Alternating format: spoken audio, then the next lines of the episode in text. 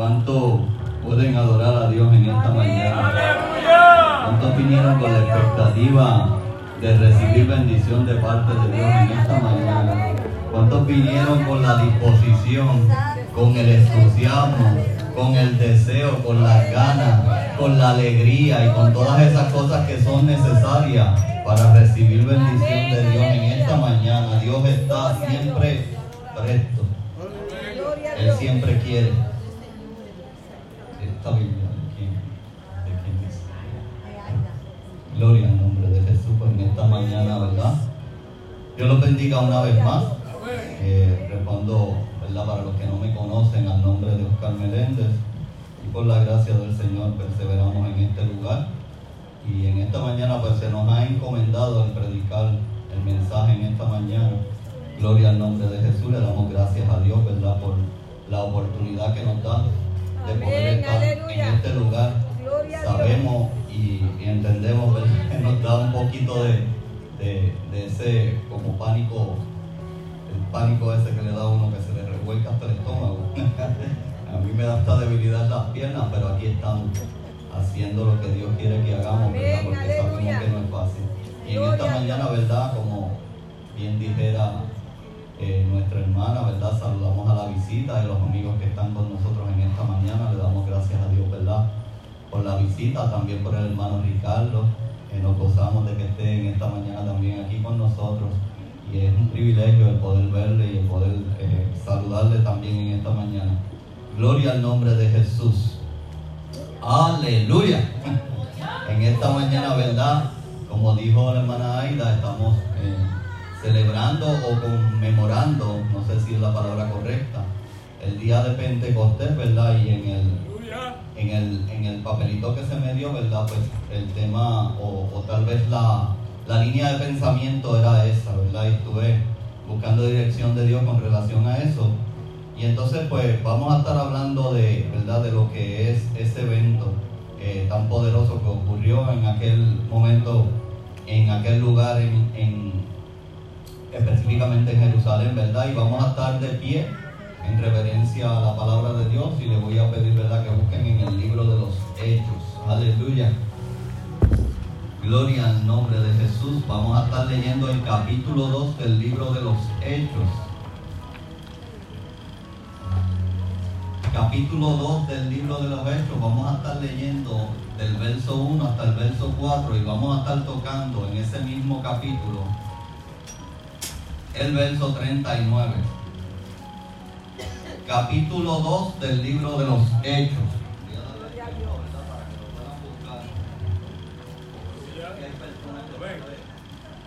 Son muy rápidas en, la, en la búsqueda, pero vamos a darle un poquito de tiempo para que lo puedan buscar todito y lo podamos leer toditos. Gloria al nombre de Jesús. Capítulo 2. Libro de los Hechos verso 1 al 4 y vamos a estar leyendo el 39 en esta mañana. Gloria al nombre de Jesús. Aleluya. Hermana Aida, gloria al nombre de Jesús. Gloria al nombre de Jesús.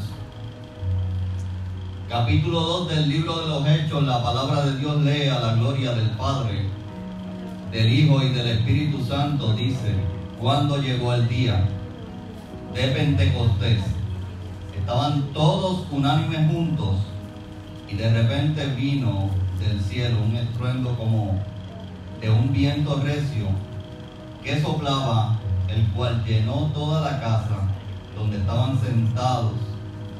Se le aparecieron lenguas repartidas como de fuego, asentándose sobre cada uno de ellos.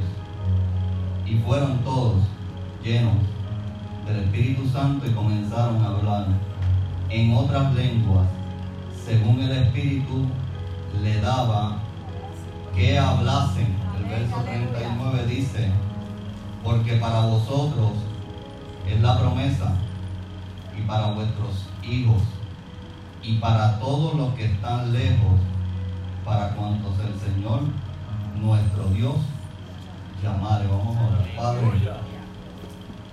En el nombre de Jesús, en esta mañana te damos gloria honra y alabanza a ti, Señor amado. Delante de tu presencia estamos en esta mañana, Señor. Reconociendo, Señor, que sin ti nada podemos hacer. Reconociendo tu poder. Reconociendo que el Espíritu Santo, Señor, es el que tiene el poder. Pasa carbón encendido por nuestros labios. Mira tu pueblo en esta mañana, Señor amado yo no sé cuál es la necesidad que pueda haber en cada uno de ellos. Te pido que la proveas, Señor, a través de tu Santo Espíritu, a través de tu palabra que es viva y eficaz. Haz una obra que yo no puedo hacer, Señor amado. Y utilízame como un instrumento en tus manos en esta mañana. Y que la bendición y la transformación de este pueblo, Señor, que el único que puede transformar una vida eres tú el único que puede salvar, el único que puede hacer la obra que tú haces eres tú, Señor Lo reconocemos en el nombre de Jesús. Bendecimos a tu pueblo en esta mañana en el nombre de Jesús. Te damos gracias. Amén.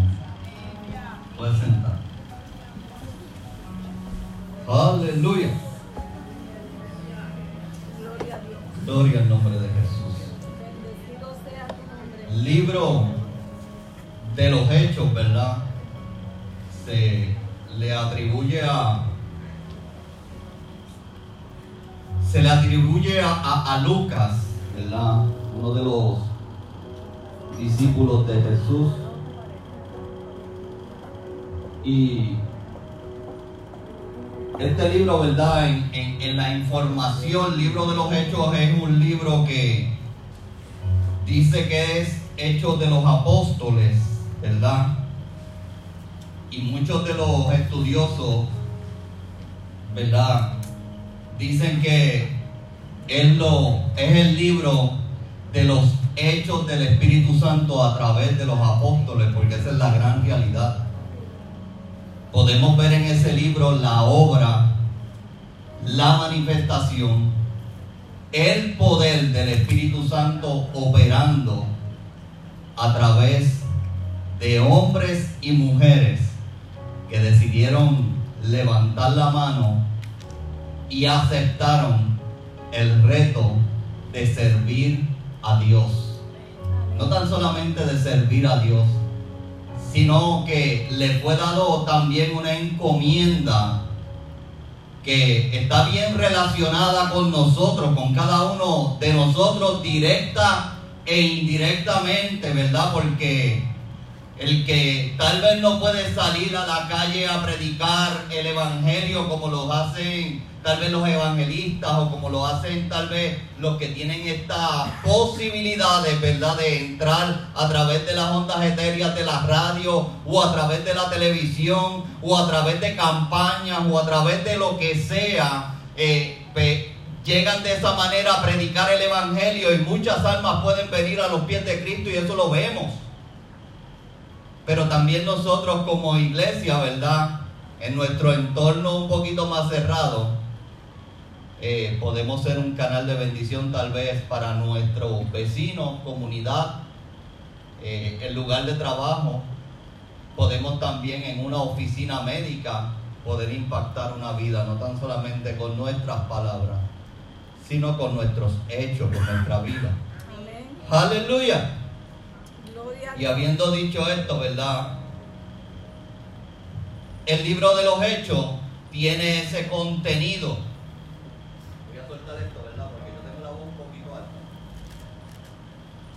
Que apunté una cosita, porque si no apunto, porque no se apunta, se olvida. Y ya yo estoy en la edad que, que se me están olvidando un poquito Aleluya. Gloria a Dios. ¿Cuántos están en los cuarentillas? Ay, ay, ay. De repente uno va, yo a veces estoy en la casa y voy a buscar algo para Londres y cuando llego a Londres no me acuerdo de lo que iba a buscar. Gloria a Dios. Ay, Padre. Pero empiezo a, a, a pensar, a pensar lo que estaba haciendo y logro recuperar el pensamiento.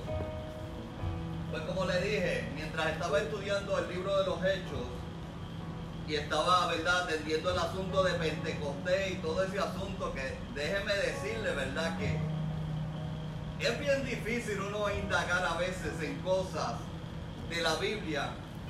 Bien difícil a veces hasta buscar información porque muchas veces aparece mucha información y la información hay que examinarla porque no todo lo que uno lee ni todo lo que uno recibe posiblemente esté alineado a lo que es las escrituras, ¿verdad? Y es bien importante centrarse en el aspecto de lo que, que uno vaya a decir esté de acuerdo a las sagradas escrituras y pueda ser una bendición para el oyente. Amén, aleluya. aleluya. Gloria a Y Dios. entonces el mismo Lucas en este libro, ¿verdad? Comienza dando un detalle bien importante.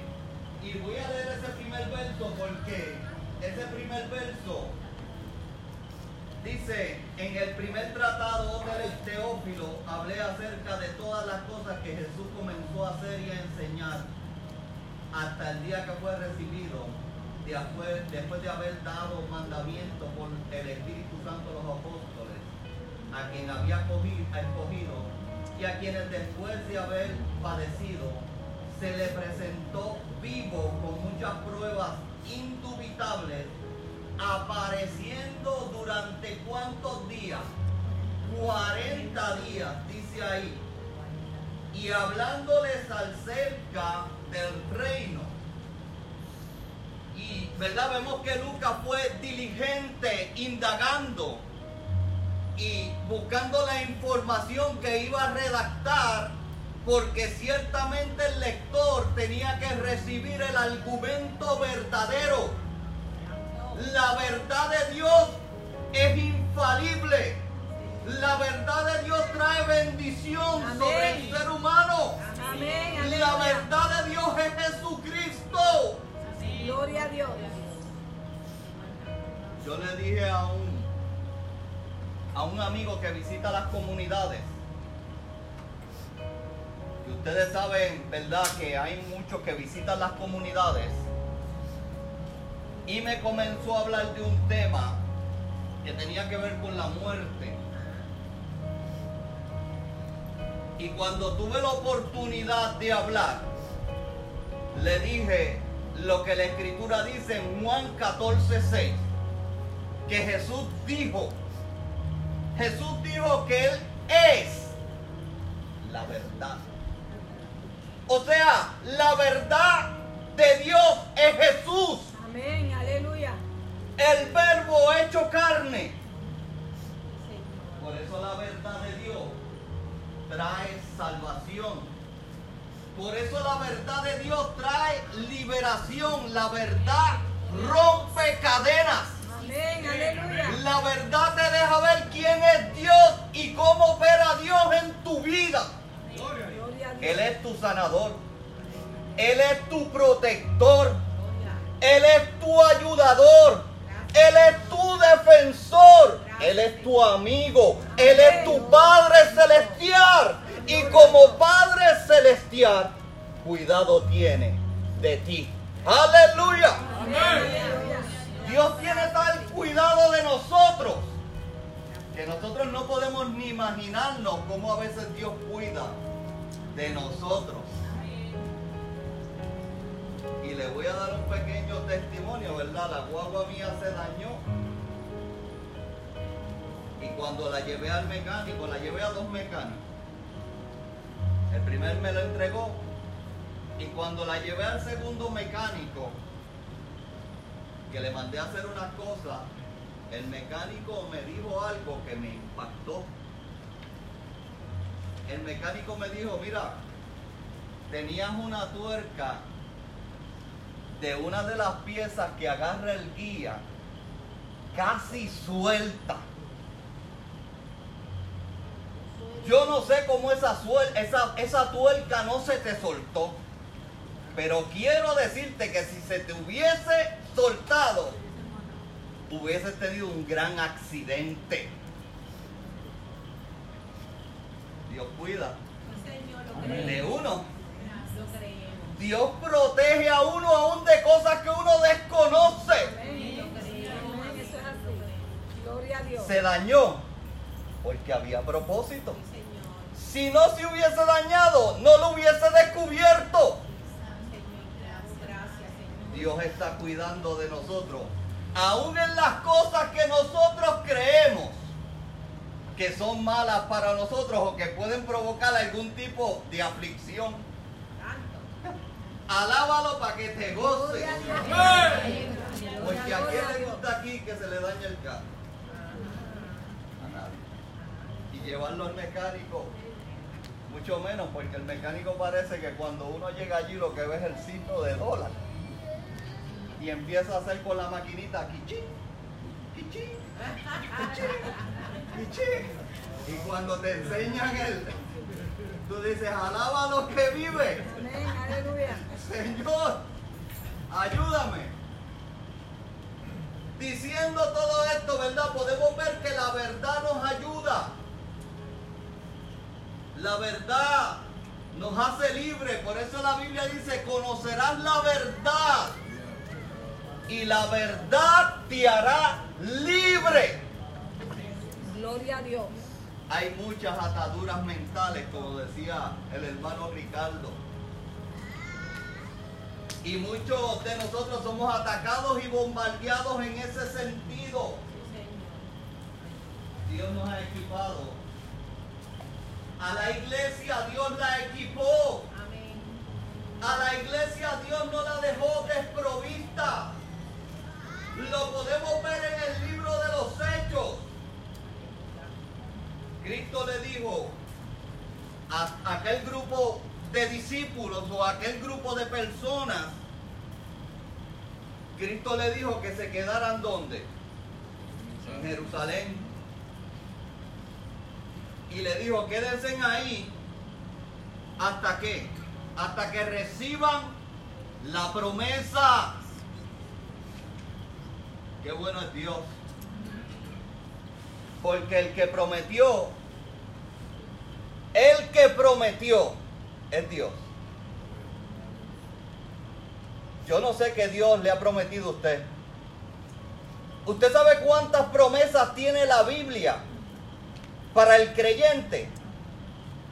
Yo no sé, pero tiene un montón. Más de 3.000 creo que son. Promesas incondicionales y promesas condicionadas.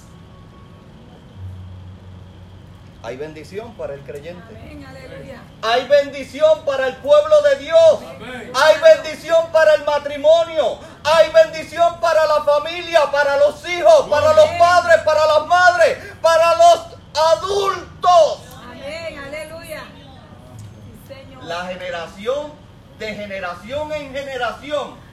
El potencial del creyente en bendecir su futura generación está en su lengua.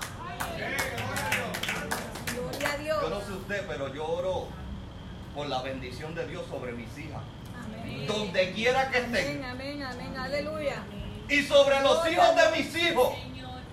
Y en mi oración pongo, Señor, son benditas en ti porque tu palabra lo dice. Amén. Herencia de Jehová son los hijos de los justos. Amén, Gloria a Él. Gloria a Y Dios. Trata con ellos. No como nosotros querramos, porque a mí me gustaría ver mis hijas sirviendo a Dios. Y que la generación que se está levantando pueda ser que instruida en el temor al Señor. Amén, aleluya. La iglesia estaba a punto. Tengo como media hora. La iglesia estaba a punto de recibir una gran promesa. Una promesa que Cristo hizo. No se vayan hasta que reciban la promesa. Y se fueron a aquel lugar, un promedio, ¿verdad? Dicen los historiadores, como de 500 a 600 personas. Tal vez menos, tal vez más. Pero saben una cosa.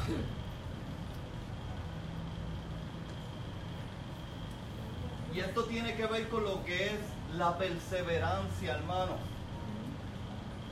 A veces nos desesperamos en el proceso A veces nos desanimamos. A veces nos cansamos. A veces nuestro corazón, mire hermano, nuestro corazón nos puede engañar. Eso lo digo por experiencia propia, a mí el corazón me ha engañado. ¿Sabes lo que dijo el salmista en el Salmo 139? Examíname, oh Jehová, y ve dónde?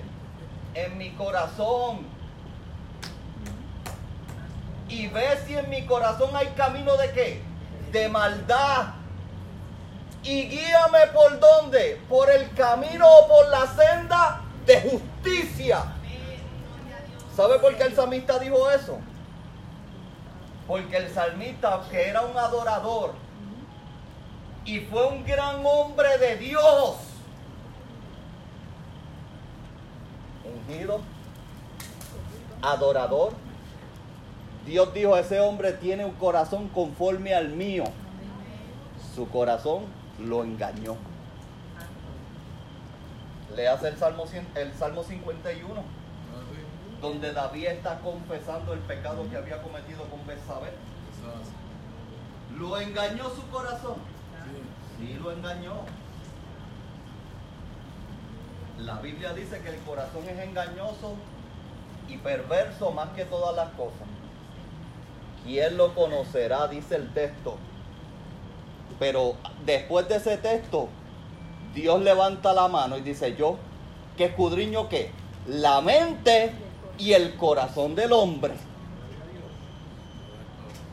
Muchos de los fracasos que nosotros como, como cristianos podemos tener en nuestras vidas y muchas de las situaciones que pueden hacer que nuestras fuerzas mermen, que nuestro entusiasmo cambie, que nuestras energías flaqueen, tienen que ver con asuntos de pensamiento de corazón.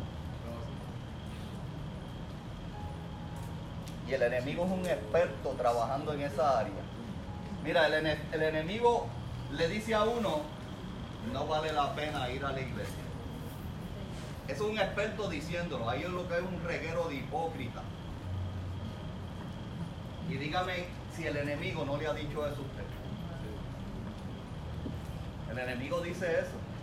Pero cuando usted examina el pensamiento, usted se va a dar cuenta de que ese pensamiento no proviene de Dios. O proviene de la carne o proviene del diablo. En la, en la iglesia usted no va a encontrar perfección. Al contrario, lo que va a encontrar es defecto porque todos necesitamos ser trabajados de una manera o de otra. Si usted se enfoca en el defecto de otro, lamentablemente va a perder su norte. Y por eso la palabra de Dios dice que pongas tu mirada en quién? En Jesús.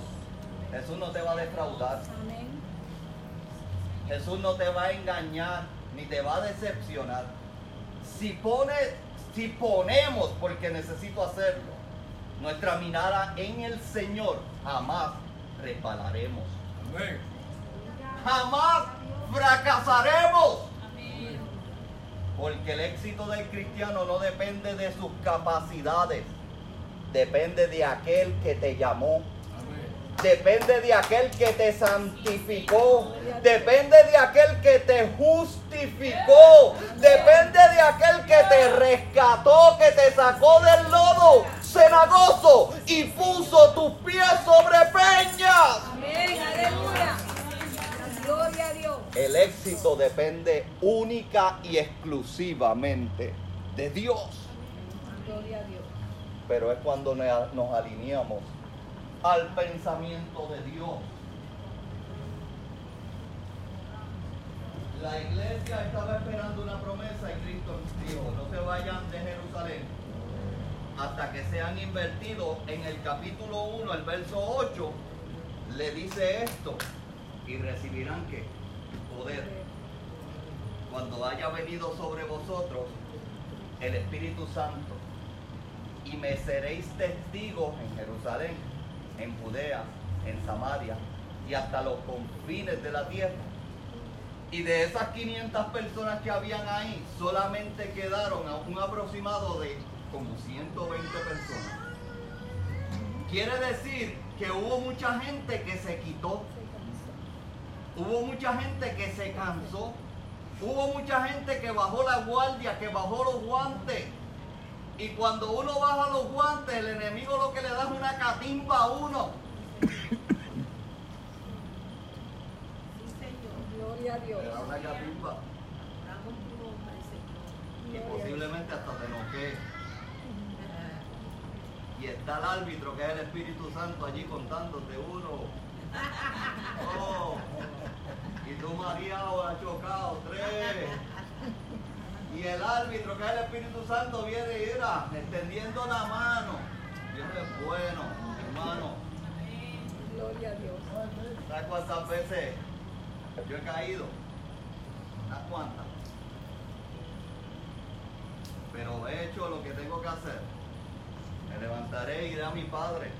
Gloria a Dios. Y le diré, Padre, he pecado contra ti, contra el cielo. Ya no soy digno de ser llamado tu hijo.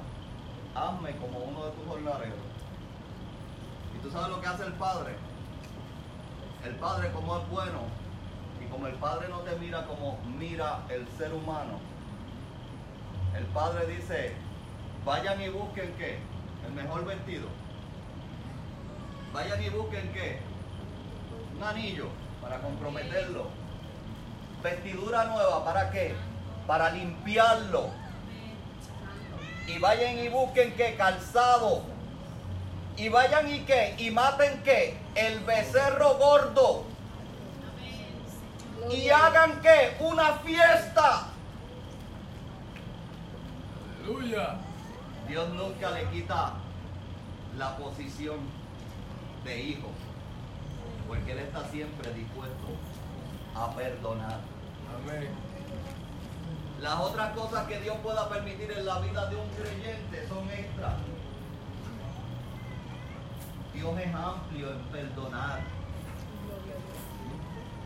Libro de los Hechos habla del comienzo de la iglesia.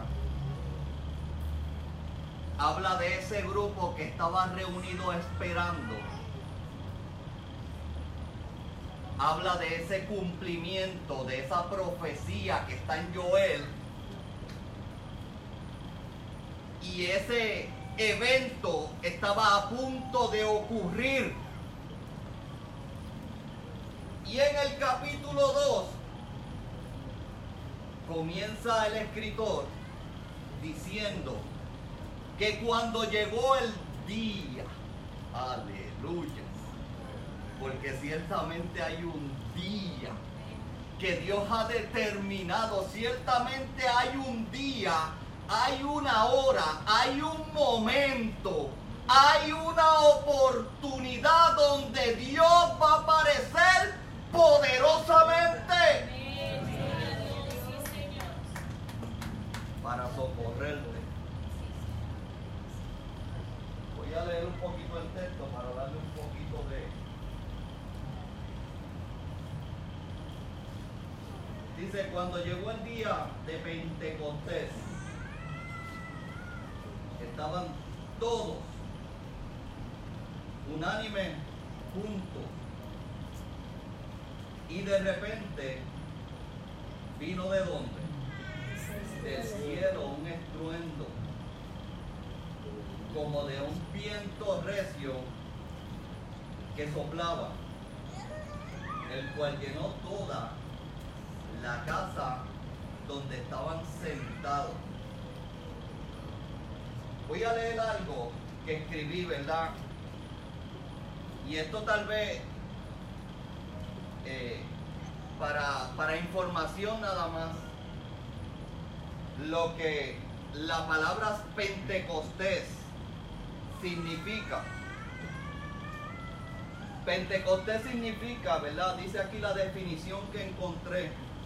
Es un nombre griego para fiesta o festividad conocido en el Antiguo Testamento como fiesta de las semanas o fiesta de las, de las cosechas del grano del trigo o la cebada. Era una fiesta de 50 días que en el Antiguo Testamento el pueblo de Dios celebraba. Hay tres fiestas importantes para el judío y esta es la, definición para la nación de Israel, para los judíos. Los judíos en el Antiguo Testamento tenían muchas fiestas, pero no son fiestas como las que nosotros tenemos aquí en el mundo eran fiestas santas, eran fiestas, ¿verdad? Este, exclusivas que Dios le había dicho al pueblo que las celebrara con un propósito definido y con un propósito dirigido hacia Cristo. Por ejemplo, le voy a mencionar una de las fiestas que es la fiesta de la Pascua. La fiesta de la Pascua marca, ¿verdad? Cuando el pueblo de Dios iba a salir de qué? Del cautiverio, de la esclavitud. Y celebran la Pascua y Dios le da la salida de, de- de- de la esclavitud de Egipto y entran en qué? En una nueva bendición. Y luego de eso se establece lo que se conoce como la fiesta de las semanas o la fiesta de las primicias. Y posteriormente a eso se celebra la fiesta de los tabernáculos. Otra definición que quiero darle. Pentecostés, otra que encontré. Pentecostés era una de las tres grandes fiestas judías. Para celebrarlo, ellos subían a Jerusalén para dar gracias a Dios y adorarle. En, para adorarle, los judíos celebraban la fiesta de las siete semanas con origen agrícola. Tenía que ver, ¿verdad?, con la agricultura, porque ellos ofrecían que las primicias, los primeros frutos, se los daban o se los entregaban al Señor se ofrecían las primicias de lo producido por la tierra según Levíticos 23, 15 al 16. También está relacionada con la ley porque ciertamente en ese momento también se le dio la ley en el Sinaí a Moisés y dentro de esa práctica judía y dentro de esa fiesta también que ellos celebraban como la fiesta de Pentecostés, que se conoce en el Nuevo Testamento, habían adoptado también parte de ese ritual de la ley. Ahora, en el Nuevo Testamento, ¿verdad? Ya Cristo había que, hacía, había sido crucificado, había resucitado, había aparecido a un montón de gente y le estaba dando direcciones o instrucciones al pueblo de que se quedaran en Jerusalén. Y cuando llegó el día de Pentecostés, el día de esa primicia, el día de ese primer fruto, el día de esa gran promesa, porque Dios lo que le iba a dar al pueblo era algo que no se lo había dado en el Antiguo Testamento al otro pueblo, que era la oportunidad de que todo el pueblo participara de la bendición de Dios. Aleluya. ¿Usted entiende? Dios quiere que todos participemos. Dios quiere que todos recibamos. Dios quiere que todos le busquemos. Dios quiere que todos seamos partícipes de esa experiencia gloriosa de parte de Dios. Está disponible para cada uno de nosotros. Aleluya. Voy a entrar ahora en la otra parte del mensaje.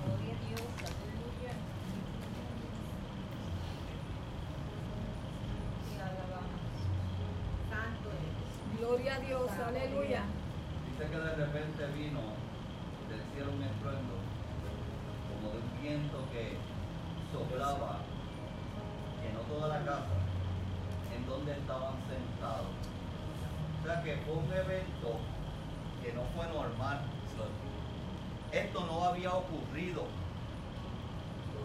en ninguna de las épocas. no había de la manera que ocurrió en ese momento. Ocurre algo que no era normal, que estaba proféticamente anunciado, pero que no era normal, era sobrenatural.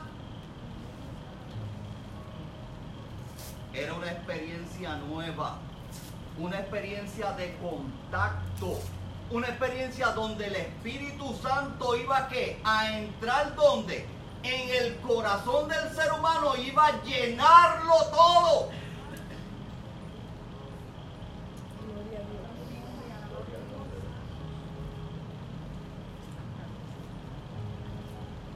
Pentecostés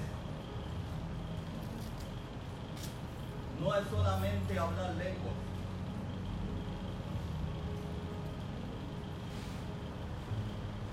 Pentecostés es mucho más que eso. Ser pentecostal no es un nombre denominacional, no es un nombre de una iglesia. Pentecostés es poder tener una experiencia directamente con Dios. ¿Cuántos han tenido esa experiencia directamente con Dios? Gloria a Dios. Dios nos dio el Espíritu Santo, amados hermanos. Gloria a Dios. Y nos dio el Espíritu Santo para que nos ayudase. Nos dio el Espíritu Santo para qué? Para que nos guiara. El Espíritu Santo nos guía a toda verdad y a toda justicia. ¿Saben por qué le digo que Pentecostés no es solamente hablar lenguas? Porque yo he escuchado personas que piensan que esa experiencia de Pentecostés es solamente para las personas que hablan en lengua. Eso no es cierto, hermano. No estoy diciendo que la manifestación, esa manifestación es real, es poderosa. Amén. Gloria a Dios. Pentecostés es para todos. Para todo el que cree. Para todo el que lo reciba. Para todo el que lo quiera. Amén. Aleluya. Hay Gloria a que Dios. anhelarlo, buscarlo, desearlo. Porque aquellos 120 que hacían en aquel lugar, clamando, esperando, pero ¿cómo estaban? Juntos. Esa es la parte, esa es la parte más difícil como seres humanos para nosotros. Porque tenemos diferencias, somos diferentes. ¿Y cuán diferentes somos? Que tal vez lo que le pueda gustar a ella a mí no me guste, o lo que a mí me guste a ella no le guste. Pero, ¿cómo juntamos? ¿Cómo estamos juntos y unánimes? Mire, hermano, estamos juntos ahora mismo, pero para estar unánime, el pensamiento de estar unánime se alinea a qué? A las escrituras. ¿Por qué estaban unánimes? Porque estaban esperando el mandato que le dio Jesucristo. Esperen hasta que sean qué? Invertidos. Hasta que sean llenos. Hasta que venga la promesa sobre ustedes. ¿Saben por qué Jesús le está diciendo esto a la iglesia? Porque la iglesia lo necesitaba y lo necesita. Amén. Aleluya. Gloria a Dios. Necesitamos llenura del Espíritu Santo. Y llenura del Espíritu Santo no es otra cosa. Y le voy a explicar esto. Porque llenura del Espíritu Santo no es que veamos grandes milagros. Sí está incluido en el paquete. No es que veamos los dones activados. Eso no es. La iglesia de Corintio decía el hermano Samuel. Se manifestaban los dones y eran carnales. ¿Verdad, hermano Samuel?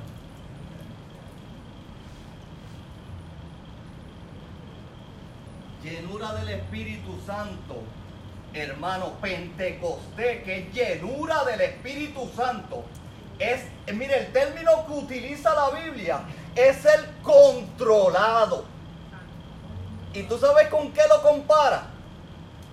Pablo dijo esto, no se embriaguen con vino, mas sed llenos del Espíritu Santo. ¿Y sabes por qué lo compara con eso, con la embriaguez? Porque una persona que ingiere alcohol va a llegar al límite que el alcohol va a tomar el dominio, el control. Y de esa manera es que Pablo lo está explicando. Ser llenos del Espíritu Santo no es otra cosa que el Espíritu controle no tan solamente tu mente, que controle tu corazón, que controle tus emociones, que controle tus pensamientos, tus palabras, tus acciones, que controle tu vida. Amén, aleluya. Gloria a Dios. Gloria a Dios. Eso es Pentecostés. Pentecostés tener una experiencia de la naturaleza que cuando esta lengua quiera decir algo en contra de alguien pueda ser controlada, refrenada, espérate. O cuando aquí, donde se originan los pensamientos.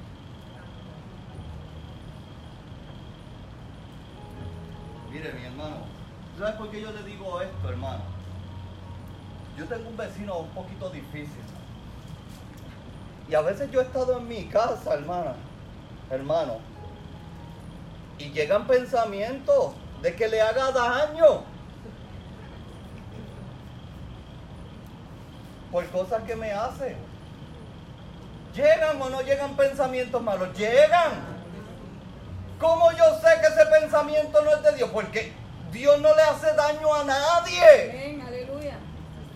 Cuando lo examino, o proviene de mi carne, o proviene del infierno.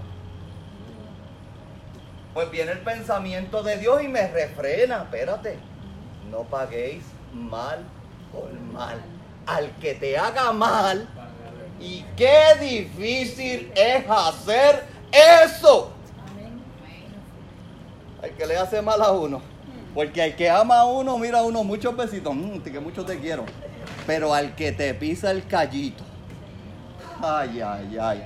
¿Tiene que estar uno lleno del Espíritu Santo? Claro, porque ¿qué? El Espíritu Santo tiene fruto. Amén, aleluya. Pentecostés es algo diferente de parte de Dios. Y aquella, aquella iglesia lo necesitaba. Y lo utilizó, de hecho. Podemos ver cómo la iglesia comenzó a qué? A florecer. Estaban juntos, unánimes, recibieron la bendición y la iglesia comenzó a ser qué? Funcional comenzó a ser una iglesia poderosa, hermano, en todos los aspectos. Manifestaciones de los dones que le dije que están incluidas en el paquete, pero no es el todo. Obra de sanidad, paralíticos levantándose. Podemos ver en el libro de los hechos las obras del Espíritu Santo manifestadas. Y saben que el libro de los hechos está inconcluso. ¿Saben por qué? Porque quien culmina el libro de los hechos es la iglesia de Jesucristo que está repartida sobre el mundo entero. Gloria a Dios. Gloria a Jesús. Aleluya.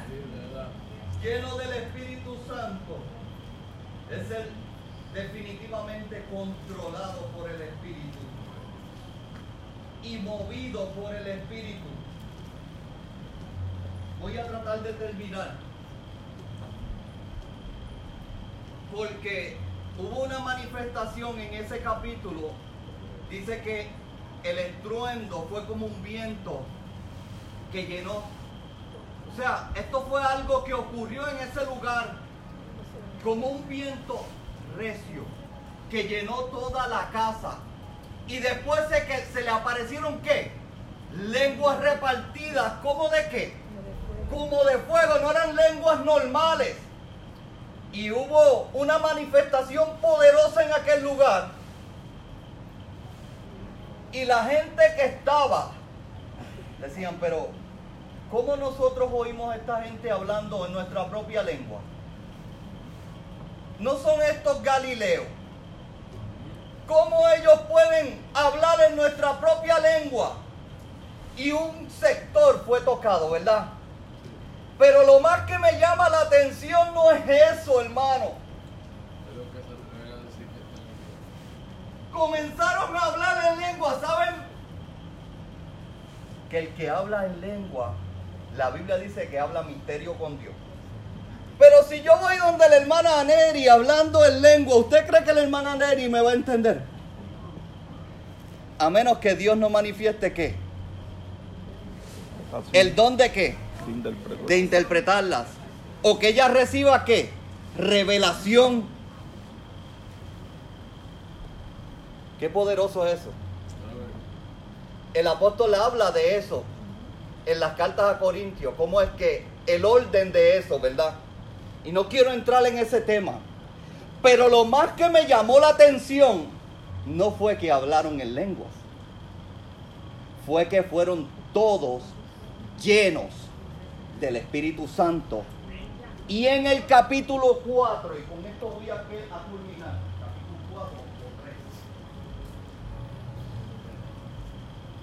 No, no, no. En el capítulo 2, el verso 14, dice que Pedro, poniéndose en pie con los once, comenzó a hablar en lengua.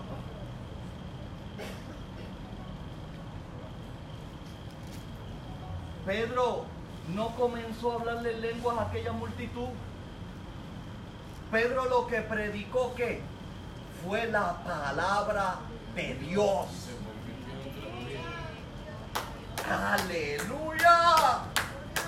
La palabra de Dios es la que hace el efecto, es viva, eficaz cuando se está lleno del Espíritu Santo. Esa palabra provoca efectos poderosos. Señor, aleluya. Gloria a Y Dios. Mire, con esto voy a terminar. Un hombre que no tenía letra. Un hombre que era del vulgo. Un hombre que era un sencillo pescador.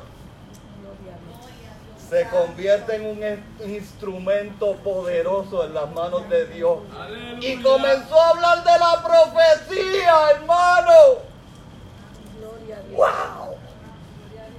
Y citó la profecía de Joel en ese capítulo. Y citó también la escritura donde David dijo. Y usted sabe lo más poderoso. Se convirtieron tres mil almas. Aleluya. Qué obra poderosa hace Dios. Sin contar las mujeres y los niños. Pentecostés no es cualquier cosa. Pentecostés es poder de Dios sobre la iglesia. Gloria a Dios. Santo. Aleluya. Ya terminé. Gloria a Dios. Wow. Ese cortito esta vez.